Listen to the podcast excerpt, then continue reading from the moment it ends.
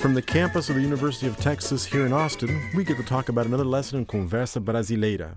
I'm Orlando Kelm, always with my partners. I'm Vivian Flanzer. And Valentino.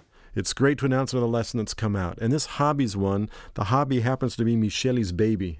Since she's raising the baby, that's her new hobby. Well, I'm glad she has this as a hobby. so Michele and Simone are talking about the hobby of having a baby. That's what came out in the lesson. What did you like most about the lesson, by the way, as you listened to it?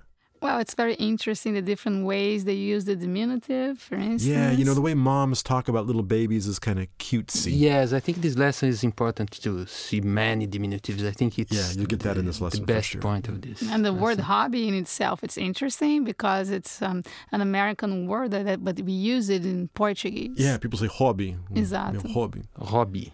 Now, of course, as always, we want you to listen to it, but study hard. That means d- download the PDF file, take time to, to repeat things, look at the pop up windows, look at the translation, and pay attention on all diminutives. Right, there'll be just tons of them there. Also, many listeners don't know that you can download the actual video clip independent of everything else. So just go to the RSS feed, click on that, and then you can get the videotape to put down on your iPod, those sort of things. So as always, we want you to come. Comment in the blog section. Let us know you're listening. We want you to come here, Conversa Brasileira with Simone and Michele. Estuda direitinho, hein? Oi, batucar no chão, sem tema, batucar no chão, sem dó, batucar no chão.